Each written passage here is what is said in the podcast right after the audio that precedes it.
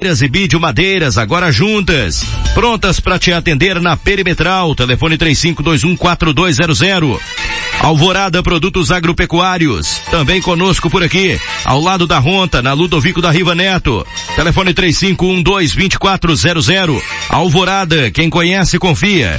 E oferece a você também o programa Ponto a Ponto Tramontim Veículos. A relação entre você e seu carro é um caso de amor. Tramontim Veículos.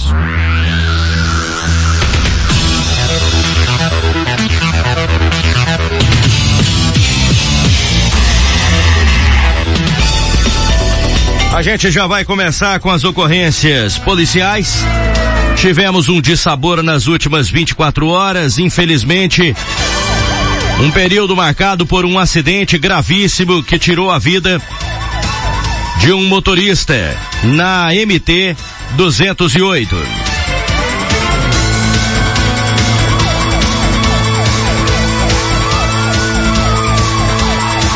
A gente já vai trazendo essas informações, até para que você se intere aí é, do que aconteceu. Infelizmente foi uma fatalidade ali na MT 208 que marcou a data de quinta-feira, dia 27. Tivemos um impacto fortíssimo e nesse impacto, infelizmente, a vítima, motorista de uma caminhonete Hilux Prata, não resistiu. O nome da vítima Francisco Silva Conceição, de 52 anos de idade, morador da cidade de Carlinda. E segundo as informações, quero dizer, mais comumente, né? Mais comumente convivente ali no município de Carlinda. Mas atualmente ele estava morando aqui, no bairro Industrial, em Alta Floresta. Francisco Silva Conceição, de 52 anos, era escritor autor do livro O Poder de um Sonho. O acidente Fran, ah, acabou deixando Francisco bastante ferido. Ele precisou ser socorrido ali por terceiros no momento. Foi encaminhado ao pronto-socorro do Hospital Regional aqui em Alta Floresta. Houve demora no atendimento e muita demora no atendimento, lamentavelmente, tá? Terceiros relataram a nós ainda ontem esse dissabor que desesperadamente tentaram contato com o Corpo de Bombeiros. Foi informado de que por se tratar da MT 208, a correta, a postura correta seria ligar para a concessionária, que haveria de ter uma equipe de resgate ainda mais próxima nos pontos de apoio e na praça de pedágio. Foi entrada em contato e houve uma morosidade que foi observada por pessoas, por testemunhas que estavam desesperadas querendo amparar a vítima, tanto que a vítima foi retirada dos ferros contorcidos, ela estava presa entre as ferragens por populares. Por populares. Populares tiveram que fazer o papel de socorristas, tiraram a vítima e colocaram, mexeram na vítima, é, totalmente contraindicado, mas é o desespero de quem quer, meu amigo Dani Bueno, salvar uma vida e tá vendo morosidade, tá vendo negligência, tá vendo é, algo inexplicável no momento e se desespera quanto mais o tempo passa. Desespero de quem se vê desassistido pelo poder público, pela por uma empresa irresponsável, inconsequente, que não preza, não tem nenhum zelo pela vida humana, entendeu? Esse acidente aconteceu ainda de madrugada e, e a pessoa só foi as, a, as pessoas que ajudaram ali, o acidentado só foi retirado do veículo a, de, pela manhã, devido ao desespero, à morosidade, à falta de, de, de responsabilidade, de humanidade por parte da Via Brasil e por parte aí dos socorristas que poderiam sim ter se deslocado independente de ser ou não uma responsabilidade exclusiva da empresa, porque uma vida humana certo? Não deve ser relegada aí a esses conceitos administrativos, né? Eu é. acho que principalmente o que deve se levar em conta aí é a obrigação é, de cumprir com o ofício, com, com a obrigação de, de, de estar com uma vida acima de todo e qualquer valor aí. E olha, o que falo aqui vem acompanhado de relatos de uma testemunha que daqui a pouco você vai acompanhar. Pessoa que passava pelo local e por pouco não é também atingida aí por esse grave acidente que tirou a vida do escritor Francisco Silva Conceição, de 52 anos de idade. Francisco chegou a ser socorrido até o hospital de Alta Floresta, mas logo após dar entrada na unidade hospitalar veio a óbito. O grave acidente de trânsito foi registrado no final da tarde de ontem. Envolveu o veículo que ele dirigia, uma caminhonete Hilux e uma carreta Mercedes-Benz. Ambos os veículos trafegavam no quilômetro 124 da MT 208. Para você se situar melhor, a cerca de é, menos de mil metros para cá do Rio Quatro Pontes. A Polícia Militar de Carlinda foi acionada por ser a mais próxima ali.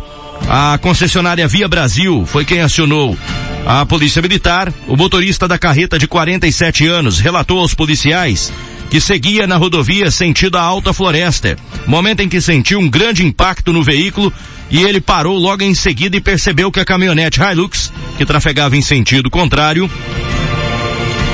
havia batido na parte frontal direita da carreta, não sabendo informar se a caminhonete estava fazendo uma ultrapassagem ou se havia perdido o controle do carro. Invadiu a pista dele. Foi invadiu a pista dele. A concessionária Via Brasil registrou também a ocorrência. Segundo o boletim divulgado, o condutor de 52 anos, que conduzia a caminhonete sentido sul, em dado momento teria perdido o controle da direção e invadido a pista contrária, vindo a colidir na lateral da carreta que trafegava sentido norte. O impacto foi tão violento que a caminhonete parou aproximadamente 15 metros do local onde houve a colisão. O motorista, conforme dito já anteriormente, foi socorrido por uma empresa, pela ambulância, né, por uma ambulância da empresa e levado aqui até o hospital regional. A Polícia Civil esteve no local também junto com a Politec para o registro do caso. Para você ter uma dimensão da gravidade desse acidente, sobretudo de, de, detalhes já mencionados aqui por nós, ontem eu localizei, já tarde da noite, uma testemunha. Essa testemunha, que prefere não ser identificada, ela, ela vinha atrás da carreta e de moto. Ela fazia o percurso de Carlinda à Alta Floresta. Com exclusividade, essa pessoa me relatou alguns detalhes que são cruciais para a compreensão desse fato. Eu gostaria que você prestasse atenção. A gente perguntou a respeito de algumas situações a, a ela e ela já sabedora eh, das dúvidas respondeu da seguinte maneira. Então, Oliveira, eu tava saindo sentido Carlinho da Alta Floresta, né? E o caminhoneiro também, né? E vinha vindo ali por volta das 5 e 15 da tarde por aí, né? E para quem trafega nesse horário ali, sabe como é que é difícil. É o sol que pega na cara, cara, e é difícil para andar ali nesse horário, né?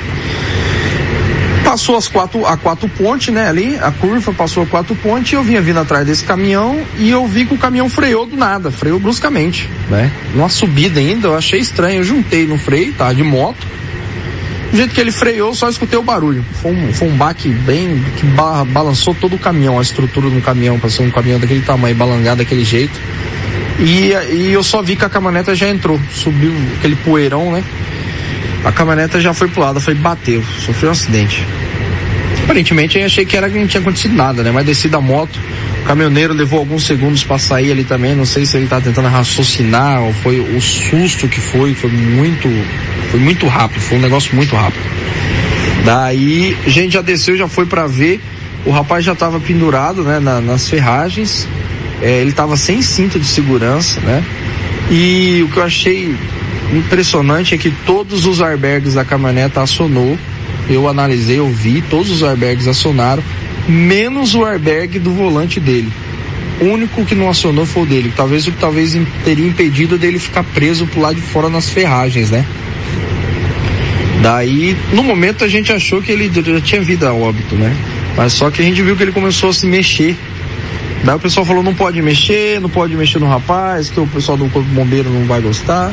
Daí nisso entraram em contato com o bombeiro, o bombeiro falou que não podia fazer nada e que era, era quem tinha que resolver, resolver assim, quem fazia esse atendimento ao pessoal ali do pedágio, da, da, da, da concessionária, né, da, da, do pedágio, e que tinha que esperar. E eles iam demorar um tempo, né? Daí o pessoal não teve paciência, viu que o rapaz estava mexendo, estava com sinais vitais, já foram socorrer. Mexeram nas ferragens, contorceram, juntou uns 5, 6 homens ali, fortes, né? Já mexemos mesmo ali, tiraram o rapaz com segurança, né? Com todo cuidado, não foi de qualquer jeito, e colocaram ele no, no chão ali, né? E até a chegada da, da ambulância para poder fazer o resgate. Nisso o caminhoneiro, eu tentei falar com ele, perguntar se ele estava bem, se ele chegou a machucar, ele não, ele não tava, ele estava muito em choque, não conseguia identificar, é, não conseguia falar, expressar, né? E o outro caminhoneiro que também estava abalado foi o que vinha vindo sentido Alta Floresta para Carlinda, que ele vinha vindo na frente, na frente dele tinha três carros e atrás esse senhor com essa caminhoneta. E ele informou que o senhor pegou e entrou e foi ultrapassar. A hora que ele foi ultrapassar, ele não viu que tinha carro na frente do caminhão. Foi quando ele não viu que não ia dar tempo de ultrapassar e o caminhão vinha vindo é, na frente dele, ele jogou. No jeito que ele jogou para fora, ele ainda infelizmente pegou né, na, na, na